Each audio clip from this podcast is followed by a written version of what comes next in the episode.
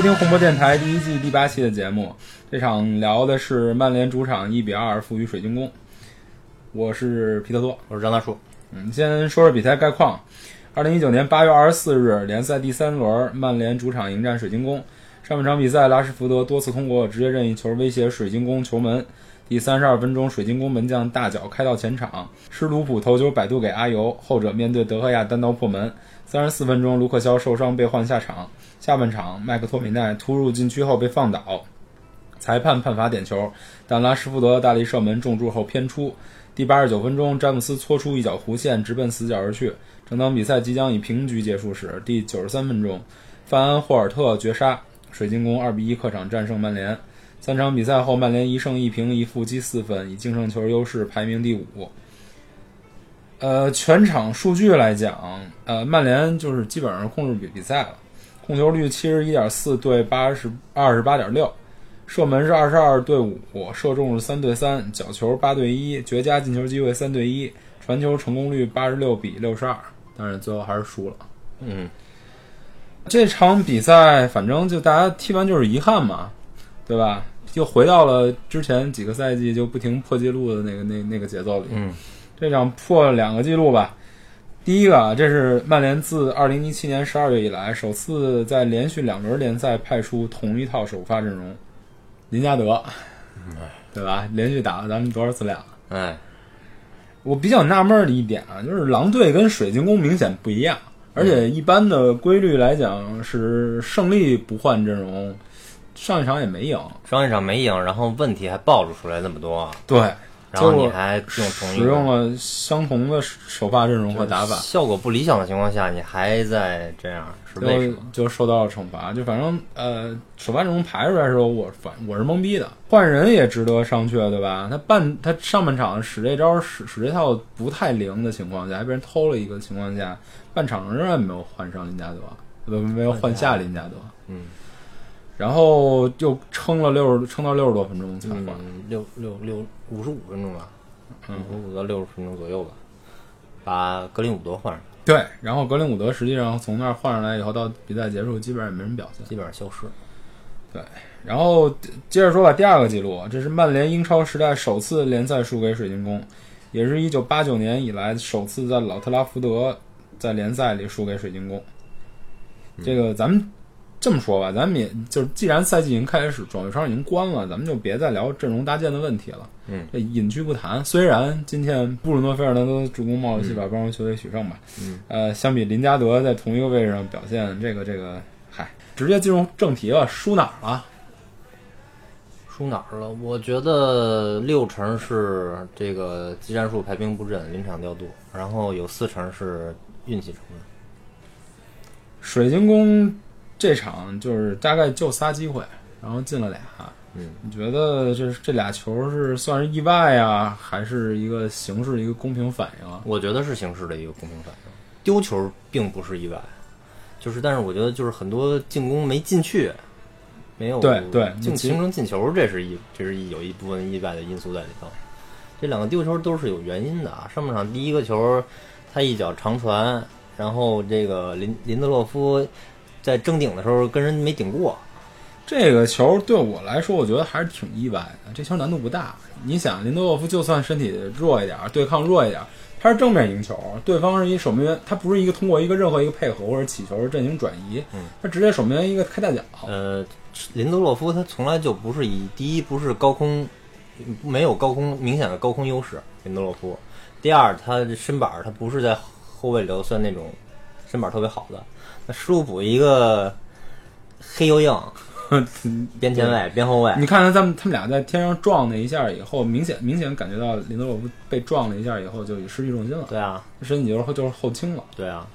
那么之后，这个咱们就是要说那个阿尤，他跑位比较比较贼啊，他从马马奎尔的边上，然后绕兜了一圈，绕绕到那个绕到那个林德洛夫后边去了。球的落点，对他看见那个长传的时候，他就开始往身后跑。我觉得这球反正他运气不错，因为那个顶完以后那个落点吧，就落在一个守门员也出不来，然后马奎尔肯定，马奎尔以他这个这个大体重，他也追不上追。不上。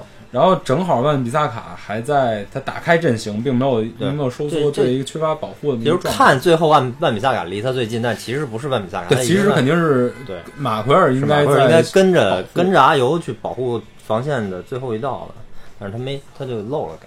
第二个球，我觉得可那肯定就没有，基本上没有运气成分了。第二个球是一个怎么说呢？就是刚刚进完球的心态的一个反应，就属于要是想赶紧进完球以后再进第二个的时候被人从那打里。另外那个博格巴，你说他这个一直就有这种在中场粘球的习惯，另外他体力也耗尽了。对他体力耗尽了，他这场比赛是真的是已经非常拼了，而且那个球他就又回到以前的问题，他拿拿球的时候，他为什么要做一个那个假动作转身？就是因为身边没有接应点，对对吧？就大家都压上去了，等等着他能输送一脚好的球给到前面，然后形成人多优势来来推对方。对，而且还有特别逗的一个点，咱们都一直说这个这个林加德应该下，但是这球马塔没有换林加德的话，这球可能还没有丢得这么痛快。你看从反慢镜头来讲啊，就是对方呃把把博格巴的球抢来之后，马塔没有对第一点形成压迫，马塔慢悠悠的溜达过去，其实就是马塔换的是麦克托米奈吧？啊对马马塔换麦克托米奈，马塔换麦克托米奈，那就是就是一个意思，我就是全全员压上，对，中场就不要了，基本上就等于是。嗯对，我笃定你水晶宫基本上就没有打出来的力气了。赌输了。对，嗯，然后赌输这一点我能接受，我不能接受的是他射门的时候是一个近角，近角不是德赫亚一直的弱弱势吗？但是这个弱势，这对守门员来说，大家玩过 FM 都知道，这个有一个特殊特殊评价，就是你守门员被进了一个近角，非常懊恼。这个这个近角这问题真的是大家都知道这是他的弱点，他自己为什么不知道呢？这个，唉，我是觉得这场没有没有赢下比赛吧，运气成分居多。嗯，上半场 DJ 有两次特别好的机会，嗯，一左一右，两个基本上都是必进的球吧，俩一都没进。然后还有刚才说过，林多洛夫争顶失败以后，球掉那个地儿啊，真是真是不能好的不能再好了。球队在对对方形成一定压迫，但是就后面被偷了一个鸡的时候，卢克肖应声下场。嗯，这个应声下场造成了左边的一个整体的失势。大家都说卢克肖不行啊，但是卢克肖下场之后，就能很明显的看出来，顶上的杨教授水平差了一大块。下半场你记得被扎哈晃了俩跟头那那球，嗯哎呀，看得我真是浑身难受。嗯，最运气最大的成分就是点球不进，连续两场了。嗯，点球不进这个当然是除了运气以外，还有别的别的原因在，咱们放到后面再说。除了运气问题，我觉得裁判问题是不是也应该说一下？虽然这话题咱们不太愿意聊，裁判我觉得确实这场有问题。那个马夏尔那个明显是一个点球嘛，你说哪个？就是马晨夏尔就是对方陈坚把马夏尔给把摁倒的那个，对。那之前还有一个四十分钟的时候，马夏尔一个把把对方作为一个防守人员过了以后，被战术性干倒，那个给了一个黄牌。我对黄牌，我觉得应该差不多就是黄牌了。他他那个一球领了之后是往外线走的，他并不是直接直接面对，不是不是不是做完一个动作以后直接面对门对，将，而且卡希尔也不完全在他的身后，基本上是从侧方稍微往后一点点儿把他给弄倒。啊，就是一个干净利落的战术犯规嘛，对对对就把你干掉。黄牌可以，对，说这个黄牌可以，但是五十九分钟马夏尔刚才抹进去那个球就是百分之百的误判了吧？结合昨天那个热刺那那个凯恩的那个点球没判，我觉得英超那 VAR 是挺神奇的一个东西。我操你！看啊，马夏尔这球是根本拒绝看 V VR，嗯，我觉得他但凡重新看一遍 VR，肯定不会做出来。你你要说看完 VAR 之后给一个贴着禁区线的一个任意球，我能接受，嗯，但是你说要是连看都不让看，我觉得是莫名其妙的一件事儿。就是你这个没看还可以说，凯恩那球就根本就是看了以后拒看了判点球，那就没有什么那个那更恶心啊！对那拿脑明显就拿脑袋跟胳膊一块给给撸倒。啊。所以这 VAR 我觉得这展开了说就深了啊，这 VAR 这个问题。反正就是之之前都说英超瞎，英超裁判瞎，现在加了 VR VR 说辅助一下，也仍然没有改观。就是所以就是能具体是能力问题还是加了力量问题 VAR 就告诉你我瞎，我是有道理有道理的瞎，我有高科技道理的。所以你说这是能力问题还是意愿问题？这这这个我估计得等这个赛季往后慢慢再多多几个案例以后才能才能判断吧。然后就是第七十一分钟，DJ 前沿那个球被吹假摔，连续两场了。嗯，你要说第一场那场比赛吹了一个假摔，他肯定是百分之百有接触的，对吧？嗯嗯你吹一假摔，我也能理解，我跑得太快了，脚勾了一下，脚是勾了一下，动作比较隐蔽，你看不见。那这场这就，我觉得就没有任何道理。这就是裁判瞎呗，这不是 VAR 瞎，裁判瞎。裁判瞎，这就不是 VR，是不涉及到 VR 的球。嗯这个起码少了一个禁区前任意球吧？嗯，反正不过禁区前任意球你给那么多，反正也进不去，哎，给了也没事得嘞。呃，八十一分钟，拉什福德那个跟马夏尔那很像，但是对方的防守动作稍微比较隐秘一点，从左边一直抹进去，然后被干倒。嗯，有时候裁判问题跟运气问题也得结合看，就是这俩球，马夏尔跟拉什福德这俩球，你怎么也判一个吧？嗯都没有，整个这场比赛就没有做出来对曼联有明显有利的判罚，基本上一边倒的对对水晶宫做出有利判罚，而且水晶宫也特别有经验地利用了这点。然后就肯定涉及到很多细节把握和球队成熟度不足的问题。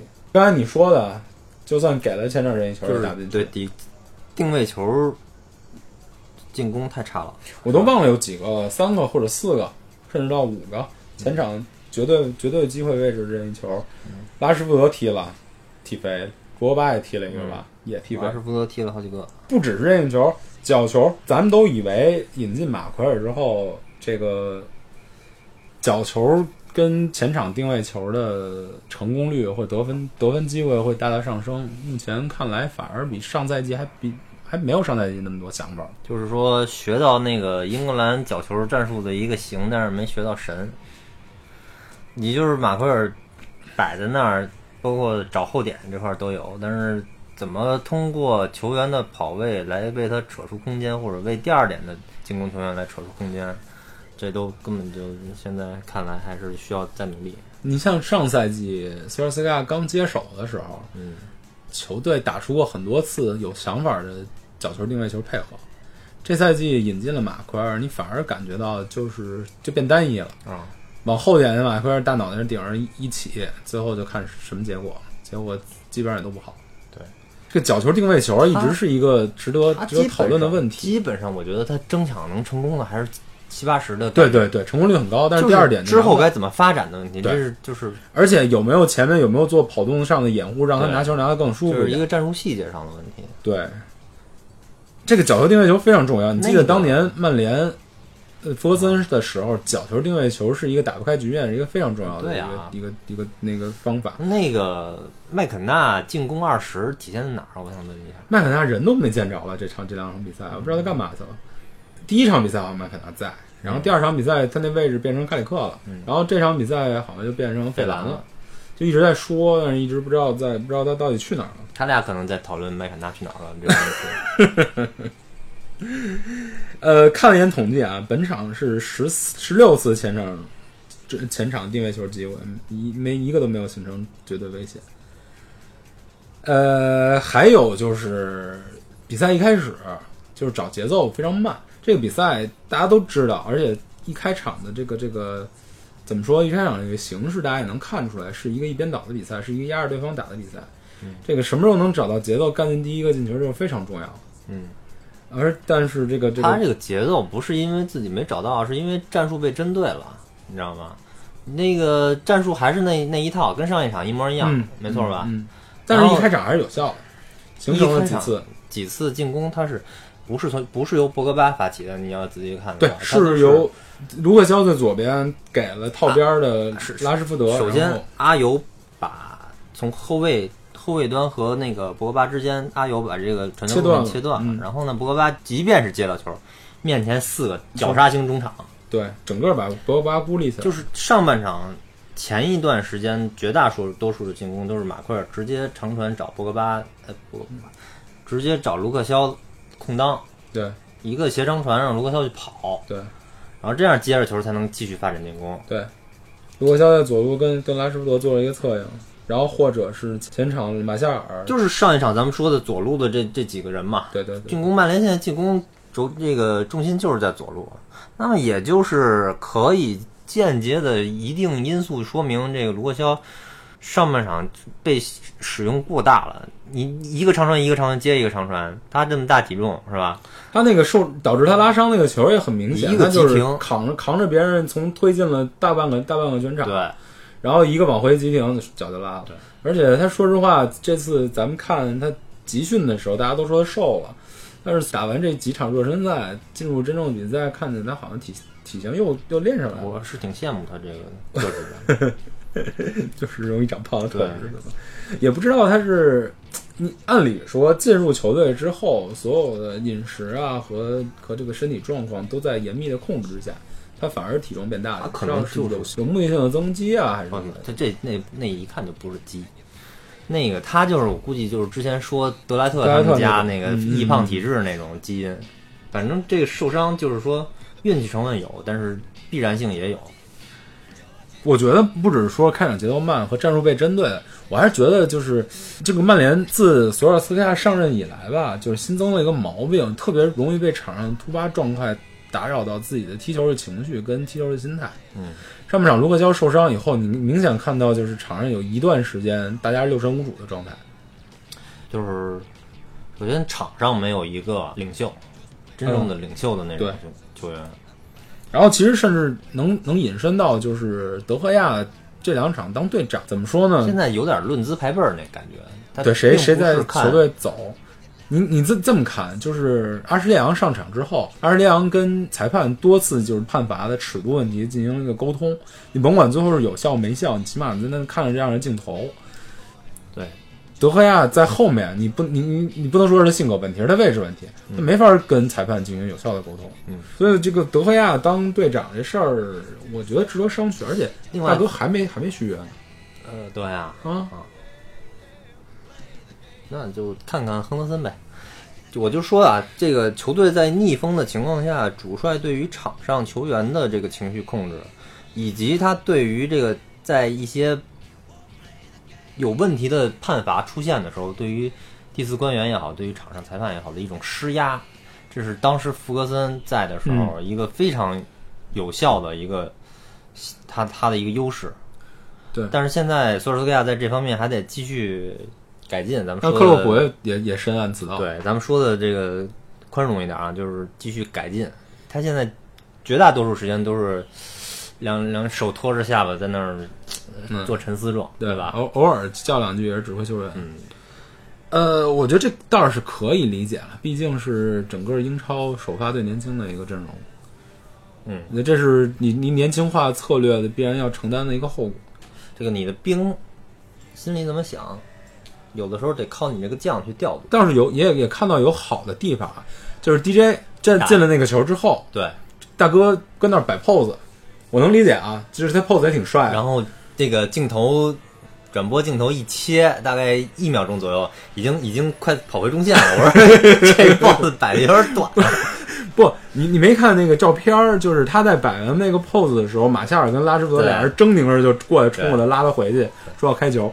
他是一从低级联赛一个弱队嗯转会过来一球员，扳平就已经可能已经能接受了，没有想到立刻要要拿下一个球。所以咱们乐观的说，积极的说，这个第二个丢球也是因为咱们想赢球。对对对，也是想赢球。才当时我稳住节奏，那一分儿起码能拿到手，这是没什么问题。最近倒是不会再提球员态度的问题了吧？包括之前一直被卷到舆论风口浪尖的博格巴，完了以后这场比赛是球队跑的最多的球员。你要是说博格巴态度有问题的话，我基本上这话题就没什么可聊的。大部分时间内不这么认为，对，我不太认为博格巴态度有问题。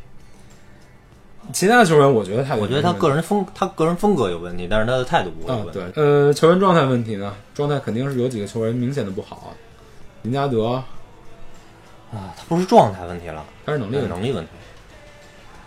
林德洛夫。嗯，林德洛夫，呃，就就那两两次吧，一个是登顶，一个是下半场有一次他在那个丢球的时候选位也非常不好，他不知道自己该前还是该后他的那个高点一直争高球一直就有有问题。然后德赫亚，德赫亚这场其实工作量并不大，难度也不大，最后丢了一个进角，嗯这肯定也是状态问题。还有小麦克，小麦克你说是能力问题还是状态能力问题？小麦克一直是能力问题，但是他虽然在涨涨球，但是现在能力涨得太缓慢了。对，也不不也不缓慢，说实话。但是据他这个给他的这个战术角色比较重要，你知道吗？你既要你想就两个中场，中中中场就就两个后腰，全都去盯博格巴的情况下，你既要给博格巴防守上，你你要给他擦屁股，你还要进攻的时候，在他被盯的时候，你还要出球，但是他明显不具备这个能力，现在。不，其实这是一个分担的问题，就是我帮你分担你一定的工作，你帮我分担一定的工作。现在曼联就是这个局面，就是你场上有很多人是担不起自己的角色，角角色化单一，而且承担不了这个自己角色责任。首首当其冲就是林加德，他在前场，你除了我能多跑两步以外，你就没有任何优势可言。林加德承担不了中场跟前场的连接连接作用。我上上集说还能再聊一期，难道就是这集吗？可是还是得聊，他一直在首发，而且一直在表现不好。他真的不适合打这个位置。索尔斯克亚，我真的不知道怎么想的。我支持索尔斯克亚啊，先说一下，但是真的我不知道在这个这个角色上他是怎么想的。呃，说到索尔斯克亚，他这场的换人就像上场一样，就换的比较慢，而且说白了也跟上场一样，并没有体现出他的效果。他的感觉就像是在首发的时候，我把手里的牌都打完了。嗯，我手里打完没有形成自己要的效果的时候，我我往后翻看看手里，发现没牌了。嗯就是咱们季前录节目的时候说，期待看到他第二套进攻阵容，嗯就是在打阵地战的时候应该怎么排。嗯，目前看来是没有的。嗯，我觉得这事儿也不能全怪索尔斯克亚，毕竟你想，这个全队最高薪的人现在躺在这里面躺着，然后上赛季花了五千万买的人也一直没用，马蒂奇也没法用。嗯弗雷德和桑切斯我都能理解啊，弗雷德这个能力他上个赛季也证明，马蒂奇上个赛季一开始他多少还是能踢踢的，这赛季就是我记得就是在季前赛打米兰，让他去打博格巴那个位置，然后被爆了，对吧？他再一场发再往前一场发挥也不好。那也不至于，就是他和马塔的使用，我现在不知道是因为什么啊。我觉得可能是球队打法节奏讲究节奏，讲究跑动覆盖，他这俩人身体跟不上。就是对于这个节奏覆盖和逼抢的这个痴迷度，有的时候我觉得他可能都优优先于对于能力了对，对于能力或者对于对手不同的这个战术针对性嘛。可是这就是这就是索尔斯克亚设计出来的思路，你必须得尊重这种思路。虽然这他有各种各样的弱点，但我我是觉得有这种思路比没有强。于是现在就遇到问题了。对，而且不只是马，不只是马那个马蒂奇跟马塔的问题，而且还有卢克肖跟马切尔这上都受伤了，也是源自于这个高跑动、高输出的这么一个战术策略。就是咱们上期说短板效应，现在这几个短板就是在不停的压榨这几个他旁边的核心核心球员。嗯，你像小麦克，就是他的能力不够，他就在压榨博格巴。博格巴博格巴又得当爹又得当娘。没错，博格巴这博格巴再这么超频使用，我觉得可能再过个三五场，可能他崩了。对，他崩了，整个这一套系统就不成立了。那么右边前卫和前腰的能力的缺失，直接压榨的就是卢克肖左边的进攻，对让他更多的上去，更多的回防，他整个体力就最后拖垮。包括拉什福德也包括现在在超频式，另外那个万比萨卡，咱们也得说一下，现在他是三个方向都要兼顾，没错，前后还有还有去中间。没错，他要收回来，在防守的时候收回来顶腰那个位置，他进攻的时候要压压到前面去，最后防守还要防自己的左边、右边突破的人。最后那个丢球，你很明显看到他跟不上扎哈了，没错，没错，没错，那个体力基本上透支了，没错。那这个五千多万的引援，你要是用几场，用五场之内十场拉拉胯了就完哎了，就可能又到拜利那样那种程度，就用不上就完蛋了。这这整个这赛季又崩盘，又像上个赛季一样那个倒霉的样儿。所以下一场就肯定会进行一个变化吧。这场还有一个数据，我觉得值得去说啊。对水晶宫的时候，上半场平均每分钟传球次数是十四点五七次，这是自二零一七到一八赛季曼联三比一战胜阿森纳那场上半场传球之后最慢的一次。到底是什么拖慢了这个节奏？中后场和前场的割裂。嗯那个霍太公的战术针对性，这个战术，这种战术针对性不需要什么 不需要霍太公级别的那什么，咱们都能看得出来。对，基本上中超级别就能看得出来，能作为针对性的。球员能力问题、战术打造问题，还是以前一直的问题。啊，还有什么想聊的吗？关于这场的战术跟这场比赛的内容，能看到什么优点吗？优点我觉得就是落后的时候，那个最后最后二十分钟吧，那个压上的那个心气儿，还是、嗯还是基本上把水晶宫其实压垮了。另外那个 DJ 挪到左路的时候，我觉得效果还是哎不错，的。对对对，我觉得这可以提一下，因为左挪到左路就明显比他在右路能够干的事儿多很多，对，更证明了他是一个正牌的左边锋，那又更证证明了曼联的尴尬，在集齐七七个边锋召召唤神龙龙的事儿。没事儿没事儿，桑切斯马上就要马上就要去国米了。然后主要这场想聊的其实是那个点球。嗯，上一场咱们也聊过，上一场赛后被加里内维尔几句话杵到风口浪尖上的点球，在这场看来又开始就有一个很大的负面效应。这个上一场咱们节目之后，咱们已经抱怨了加里内维尔了，但是就是一直碍于他那个名宿的身份，为碍于他他为曼联做出一些贡献，我觉得咱们对他的批评稍微是比较轻的。但是他挑起的这个舆论风波，实际上是给曼联以后的点球增加了很大的心理压力。嗯，当时没说，是因为我觉得下一个点球不会这么这么快到来，因为毕竟连续三场有有点球，这个事儿还要追溯到多少年前的切尔西，是不是一个常发生的事件。但是这场立刻就来了。当拉什福德站在点球点的这一刻，我就觉得这球太难踢了。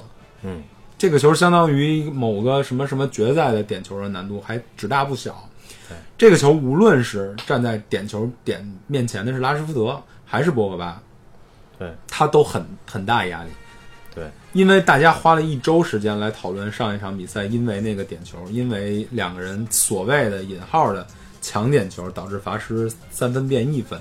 在这场比赛落后的时候，面对这个点球，拉什福德站在那儿，知道了自己之前六罚六中百分之百的成绩，知道了自己是球队第一点球手，知道了背后有那么多名宿、那么多眼睛来关注着他，他罚出的那个球，心理压力真的很大。嗯。你不得不说他的质量很高，那球打得还挺漂亮的，嗯。但是就是为了因为过于专。我觉得有点过于追求角度的问题。对对，对对对过过于追求角度和力量。对这个球他要他要踢的是我保证你，我只要打中门框，你守门员就扑不到，就踢了这么一个球，对。对吧？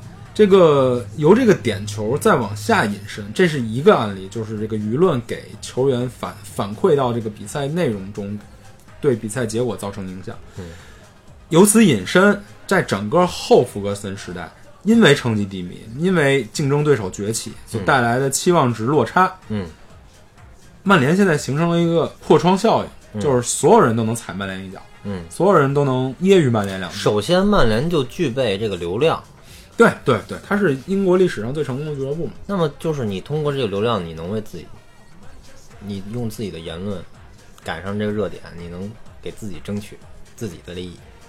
对，所以大家赛后都在讨论，从自己的角度在讨论。死敌球迷有一种死敌球迷的说辞，那某些人密有某些人密的说辞。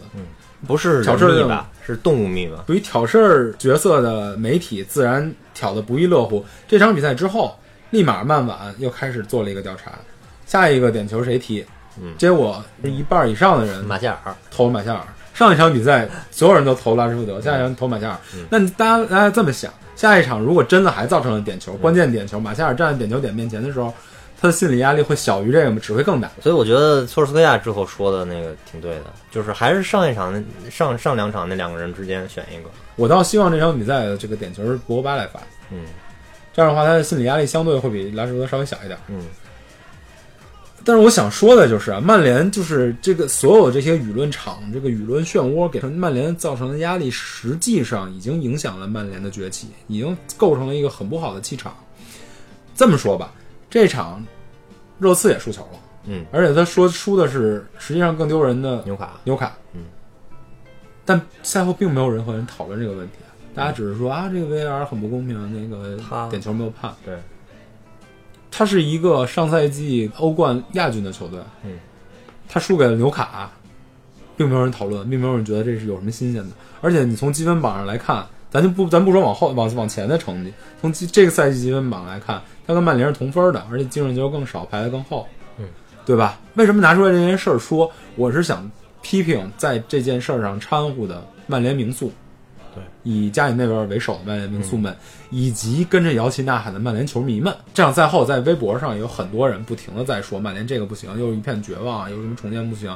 有人开始骂三德子，有人开始骂博格巴，有人开始骂苏尔斯克亚，有人又拿出来之前的某些教练来招一下魂。嗯，但是这其实就是一个信息复杂化之后的人们深陷的是一个拟态环境。就如果活在这种媒体构建出来的拟态环境下，博格巴就算你在场上跑断腿，就无论如何，就这场比赛只要输了，所有人都会诟病完博格巴懒散、不负责任。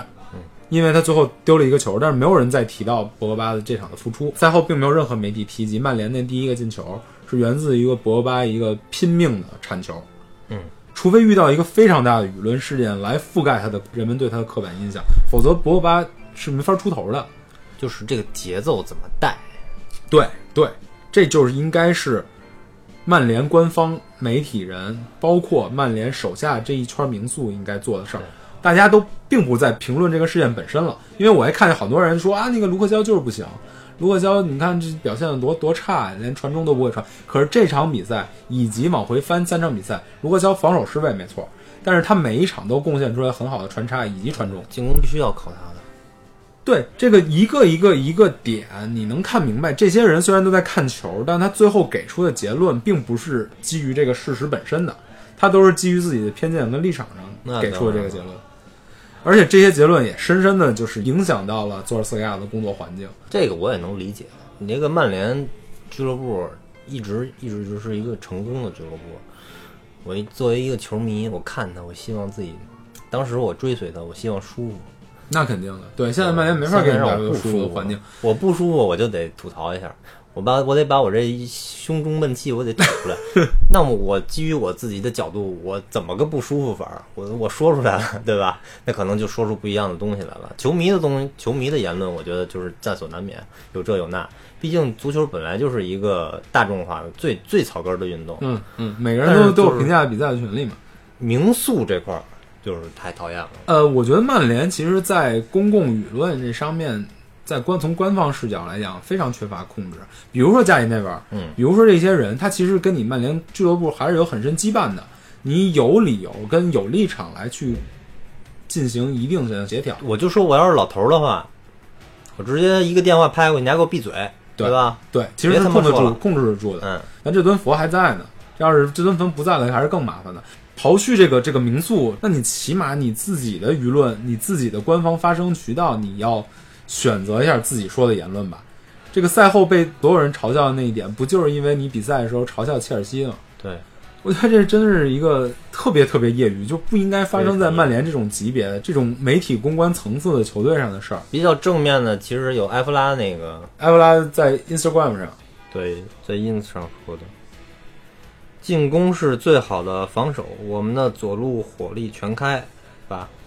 就是这样这样的节奏是是我们需要的带的节奏，对吧？对就是积极向上的。我们展在这场比赛里虽然输了，但是我们展现出来进攻，展现出来左路的配合，对，展现出来一定的活力。虽然运最后运气确实不好，就应该让埃弗拉去把那个大内那位置给替了就完了。那是大内人家是 Sky 签约，包括 包括贝尔达巴托夫也是一直保持积极，对保持输出正能量。这俩人关系好吗？？埃弗拉和贝尔巴托夫一直在网上互动。其实还挺没想到的，一直觉得应该是这种曼联的主流价值观的这些球员有更好的输出，但其实最后把这个这个思路往正向带的，反而是埃弗拉跟贝尔达托夫这种乐天派。现在这个大内看着像个商人，唉我真是觉得他他他已经越来越已经越来越损害曼联的根本利益了。比如说有一些可以操纵空间，除了让埃弗拉、贝尔巴托夫这种说话好听的人多说点话，嗯，还有就是博格巴回应种族歧视这件事儿，其实也是一个正好正非常好的正面宣传。嗯，他可以多渲染这些事儿的节奏，比如说让这些所有的球员都回应，表示支持，增加凝聚力。嗯，就把这个媒体的风向转到关注博格巴的正面价值来，以及这样的情况多点开花，找到各个的各个可可宣传策略的点，嗯来引导这些不利的舆论。嗯来发挥这些有利的舆论。嗯我觉得这个是曼联在下一步甚至能比招一个什么什么足球什么总监，技术总监，还不是足球总监。嗯你要是足球总监，我也认了。嗯他是个技术总监，嗯就等于是个领队，嗯比那个更重要的事儿。嗯，行了，这场比赛就说这么多吧。周末还有比赛，这个赢球，我想赶紧下看下一场比赛。输球其实就是更愿意让下一场比赛来的更早点，争争取赢下来以后，把这场比赛的负面情绪都给覆盖住。嗯下一场比赛也是周六，也是早场，北京时间八月三十一号星期六晚七点半，曼联做客圣玛丽球场迎战南安普敦。此前南安普敦三轮联赛一胜两负，是零比三负了伯恩利，一比二负了利物浦，二比零赢了布莱顿，状态就是明显看出来是一场比一场好。目前赛季进球三个，分别由因斯、杰内波和雷蒙德打入。两队近十场战绩，曼联六胜三平一负，进十五球失九球，占据优势。经历上场比赛之后，已经不敢说这场比赛是稳拿的比赛。肯定不敢稳拿。上上上一个赛季咱们打他都没有说稳拿。这个教练哈森许特尔吧叫，反正就是来了之后给这个南安普敦带来了很强的很强的烙印。上个赛季就是在老特拉福德那场比赛，菜鸡互啄，嗯到最后八十九分钟才分出胜负。你进一个我进一个，你进一个我进一个。其实你说他状态越来越好也不一定。我特意观察了一下第三轮，他打布莱顿，人家布莱顿三十分钟就罚下了一哥们儿。啊 所以他绝大多数时间都是十一打十的，对，他踢利物浦那场我倒是看了看，上半场他其实对阵一个就体力相对比较透支的利物浦，对，很有针对性。前场，对，就是打高位利物浦打打的非常尴尬，就是终结比赛能力对稍微多一点对对对对，他的绝对机会我觉得比利物浦比利物浦多，对对，直到马内那个进球嗯就改变了整个场上局势，第一个球是马内的一个个人爆种，嗯那球真的没有无中生有，对，没有没有他自己防守的什么事儿。但是第二个球呢，就是说他的这个后防线啊三个后卫，他有的时候他逼抢技术不行，嗯，利物浦一个比一个一个高位逼抢就把那那球给抢下来了。那正好下下场比赛还是能高位逼抢啊，通过高位逼抢，但是他也让他们他也高位逼抢，对，他也高位，所以我估计没准最后就变成又又又一次的菜鸡互啄，完全放弃中场。这赛季还是对高位逼抢的破解能力还是有所提升的。你记这个问题可能会出现德赫亚身上，但是两个中卫会稍微好一点。哎呦，可别出在德赫亚身上。那个他们那打利物浦那球不就直接 对吧？对，那就是 那就是本赛季英超最最最逗的一个球。我就说上个赛季那场比赛不就是到最后，从进从小小佩进第二个球开始，就是两双方就开始放弃中场了，嗯，直接就打到前腰那个位置，直接互从从。后边对，就是中间那块儿根本就是空的。从曼联的角度来讲，下一场肯定得变阵了，不变不行。一是马夏尔跟跟卢克肖受伤，卢克肖应该恢复不了吧？估计我觉得马夏尔可能还好，马夏尔那个样应该是体力透支加一定有点硬硬碰硬的感觉。对，卢克肖那就是大腿内收肌受伤啊，大腿如果他真是大腿拉伤的话，怎么着也得一个月吧。那还得是阿什利杨吧？我的天哪嗯上个上个赛季打南安普敦，我记得那当时是不是就是阿什利杨打左边后卫？是卢克肖还是里昂？我忘了。反正当时就是南安普敦利用这个球场宽度，他左边调度到右边，他有两个翼位嘛，因为他右边那个翼位经常就是你一个转移弱侧翼位没人看，嗯，当时那瓦莱里一一个神仙球就进了，所以到时候还得就小心这种球场宽度的问题。可是我们左路除了阿什利杨也没别人可用，嗯，所以杨教授可能下一场会很辛苦。千帆过尽，我们最后还是得指望杨教授，真是。那打法上可有变化了吧？就算卢克肖跟马夏尔可能因因伤上不了，林加德下场总不能再用了吧？你别说，如果马夏尔受伤的话，林加德首发概率又增加了。我现在不想回答这个问题，现在这是一个无法解答的问题。对，就是在连续被打脸之后，我们我已经想不到下一场会排出怎么样就是能不能让小小佩上啊？小小佩上上个赛季打前腰，打前腰，就是把博格巴回撤，嗯，然后小小佩顶到前面去，一下就活了嘛。对，就是打那个南普顿的那场比赛嘛，能不能让小小佩打一下那那个位置试一试？怎么也比林加德会好一些吧？而且下一场我们看能不能弗雷德能稍微复出帮帮帮帮中场。在下一场比赛来讲，我觉得他虽然前场压迫比较大，但是身体对抗没有像像水晶宫这么硬，也没有像比如说纽卡这种纯英式踢法的球队球队这么硬，可能是他比较好的一个复出机会。你要是复出弗雷德，就是要把博格巴稍微往前顶一点，是吧？对，或者三个人平行战。我觉得可以变成就打到现在可以变成四三三了吧？上赛季其实一波连胜的时候，四三三打法不是也打得不错吗？有声有色的。这上赛季一波一连胜的时候，除了埃拉不在了以外，其他人都还在。埃拉的角色由由弗雷德代替的话，我觉得也是一个选择，在对手不是特特别强的情况下，三个人平行战，那马夏尔就会更累。他马夏尔都不一定能上。就是那个前前中锋位置，他就更累，他需要经常回撤接球。不管怎么说，我希望看到一套不同的打法，或者是对于这个之前两场这种排阵的一种变化。跟你相比，我就是比较实在的一个人，我只希望看到拿到三分，因为下场比赛之后就是一国际比赛日。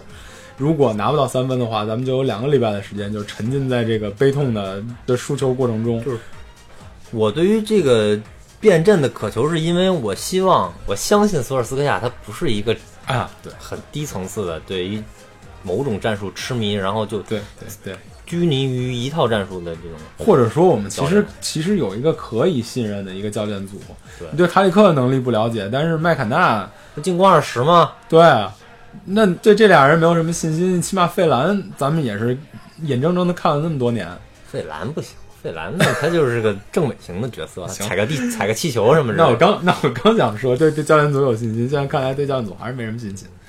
就这样吧，下人们下礼拜见，希望下礼拜能够比较顺利的拿到三分，大家能开心一点，不要再自闭了。别说这话，别说这话，你也要攒人品，对吧？现在咱们大家都攒人品，反正我已经受够自闭的日子了，请让我们开心一点。就这么着，拜拜。